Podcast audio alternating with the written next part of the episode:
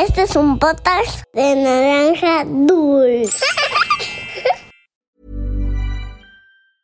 I'm Sandra, and I'm just the professional your small business was looking for. But you didn't hire me because you didn't use LinkedIn jobs. LinkedIn has professionals you can't find anywhere else, including those who aren't actively looking for a new job but might be open to the perfect role, like me.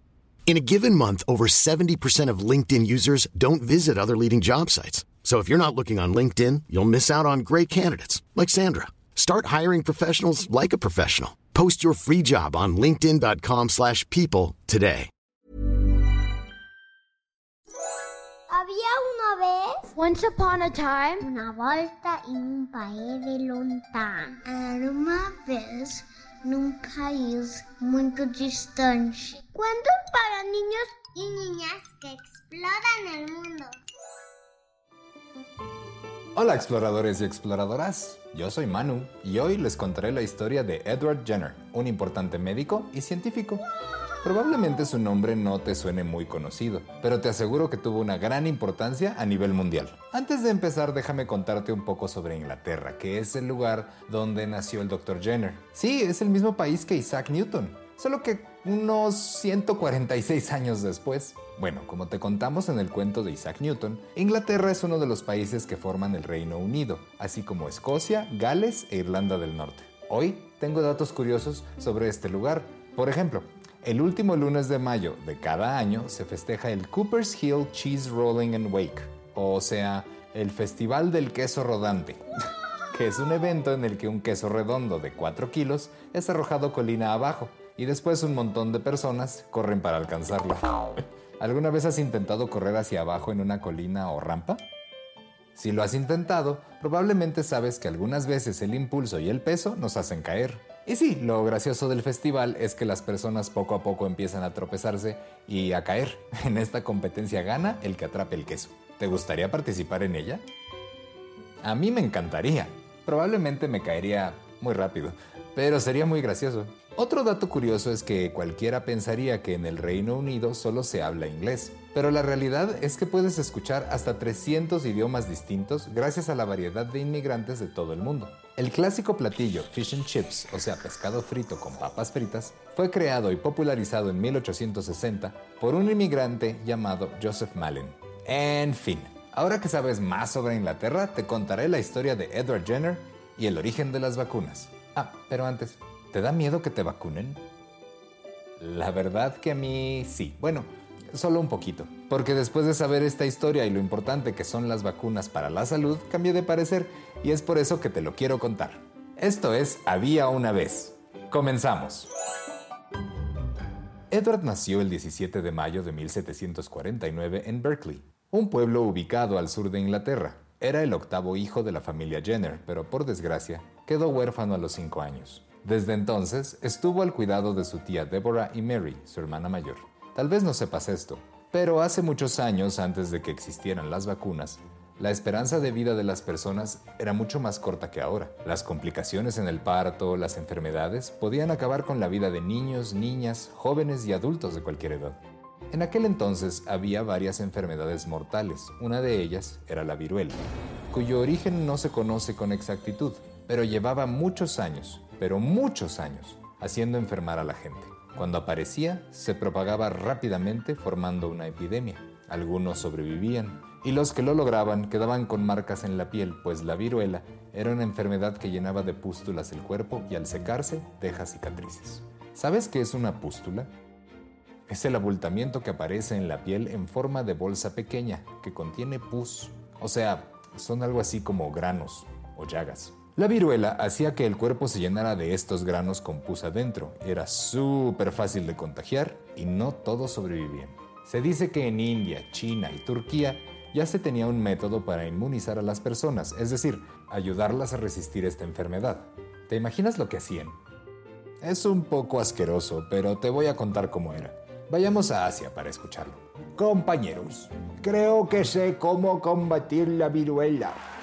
No estoy seguro de que esto funcione, pero debemos intentarlo, dijo un viejo médico muy sabio ante un grupo de personas. Debemos triturar costras secas de viruela e introducirlas con mucho cuidado en la nariz de alguien que no se haya enfermado nunca. Terminó de explicar. Y eso hacían. Este método llamado variolización o inoculación es la breve historia previa a la vacuna. Pero volvamos con la historia de Edward Jenner. Mary querida, temo que la viruela llegó a Berkeley. Debemos hacer algo con los niños, dijo Deborah, la tía de Edward. Dicen que Mr. Holborn, el boticario, practica variolizaciones en los niños. Dicen que con ese método puede que no te enfermes y si te enfermas que no sea tan grave. Deberíamos intentarlo con Edward y mis otros hermanos, tía, respondió Mary. ¿Sabes qué es un boticario? Se llamaba así a la persona encargada de atender una farmacia. Ellos preparaban y recetaban medicamentos, pero no eran médicos. La tía Débora y Mary llevaron a los niños con el señor Holborn. Al terminar el procedimiento, los niños deben estar aislados y alejados de las personas que nunca hayan tenido viruela. Si hay contacto, enfermarán también, dijo el señor Holborn. Todos los niños que habían sido sometidos a la inoculación fueron aislados en un establo durante 40 días. De ahí viene la palabra cuarentena. A los 20 años, Edward decidió estudiar medicina. Sin embargo, como muchas otras personas de esa época, sabía un poco de muchas áreas.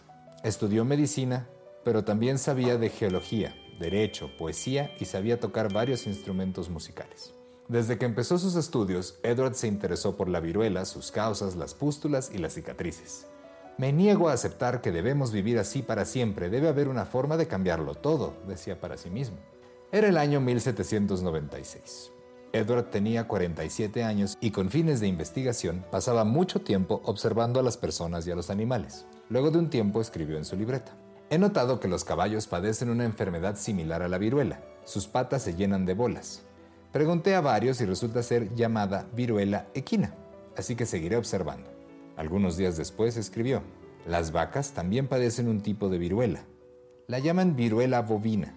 Lo extraño es que en las personas que trabajan en los establos parecen inmunes a la viruela humana. Sus caras tienen la piel tan tersa que dudo que se hayan enfermado alguna vez. También noté que algunas de estas personas tienen las manos llenas de cicatrices de viruela.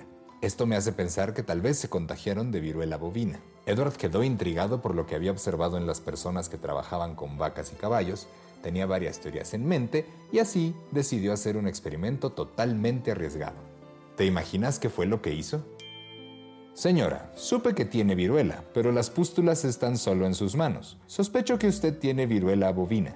Quisiera que me permitiera tomarle una muestra, dijo el doctor Jenner. La mujer accedió, así que Edward abrió algunas de las pústulas para sacar la pus contenida. Después regresó a casa e inyectó al hijo del jardinero con este líquido. Naturalmente, el niño presentó estos granitos, pero solo en las manos, al igual que la señora enferma. Un par de meses después, tomó pus de una persona contagiada con la viruela humana y volvió a inyectar al niño. ¿Y qué crees que pasó?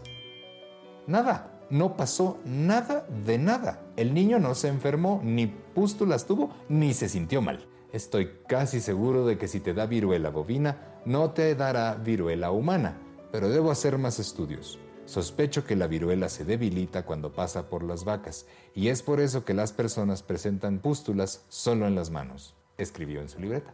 Y a pesar de estar muy emocionado por su descubrimiento, decidió no publicarlo hasta corroborar el hecho. Pasaron dos años hasta que hubo otro brote de viruela bovina en el pueblo. Sí, tuvo que esperar esos dos años para poder volver a hacer el experimento. Pero en cuanto se aseguró de que su teoría era cierta, publicó el experimento y los resultados obtenidos. ¿De dónde viene la palabra vacuna? Ah, resulta que en latín la viruela bovina se llama vaquinia.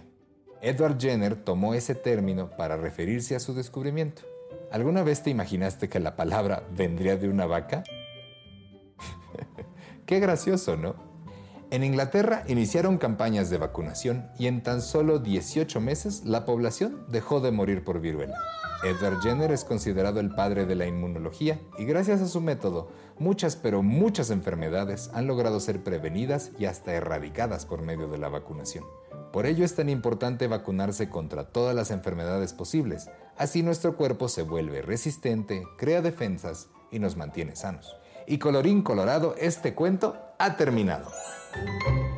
Tal vez no se te haya quitado el miedo a ser vacunado, pero al menos ya sabes por qué es tan importante que todas las niñas, niños, jóvenes, adultos, abuelas, abuelitos y claro, nuestras mascotas se vacunen. Haz un dibujo sobre este cuento y compártelo en nuestra cuenta de Instagram en arroba podcast-había una vez. Puede ser de Edward observando a las vacas o de cuando era pequeño y tuvo que pasar cuarentena junto con los otros niños. Llegó el momento de mandar saludos, pero antes quiero agradecer la paciencia que han tenido para poder escuchar su nombre. Tenemos una lista muy larga de exploradores y exploradoras en espera de su saludo, pero no se preocupen, aunque tardemos un poco, vamos a mencionar a todos. Ahora sí, saludos para Mariana Carrillo y su sobrina, que nos escuchan en Costa Rica, Mateo y Marcelo Campero, que viven en Monterrey, para Eric Alejandro, que su cuento favorito es La Tortuga Presumida, Jafet, de 6 años, nos escucha desde Zapopan, Jalisco, para León Luca, de 5 años, y Almendra, su mamá, que viven en la Ciudad de México, para Felisa, de 6 años, y su hermanita Lucy, de 3, que nos escuchan desde Sonora, México, para Claudia y Marcos, de 6 años, que les encantan los cuentos, un abrazo hasta Australia para Rafa de 3 años y su familia que nos escuchan desde Shepperton. Para Luis Ángel, Juan José y Valentina que nos escuchan en Acapulco Guerrero. Para Ignacio y Alejandro Herrera que viven en Costa Rica. Saludos para Canela Banana y sus peques Carmina y Clemente. Alexa Regina de 3 años nos mandó un dibujo de Rafa el Niño Lobo y otro de las sandalias rojas. Para Leo Álvarez, que vive en Querétaro y nos platica que sus cuentos favoritos son Tren Tren Bilú y Kai Kai Bilú y El Príncipe que ríe. Martín Rueda de Colombia tiene 6 años y nos hizo un dibujo de pastel con forma del planeta Tierra para celebrar nuestro primer año. Muchas gracias Martín. Emma Sofía de 7 años nos escribe desde Hermosillo, Sonora y nos manda el dibujo del astuto pirata Sand Dollar. Y para Kike y Sara de la Ciudad de México, que nos esperan cada viernes con un cuento nuevo. Esto fue Había una vez. Nos escuchamos en el próximo cuento.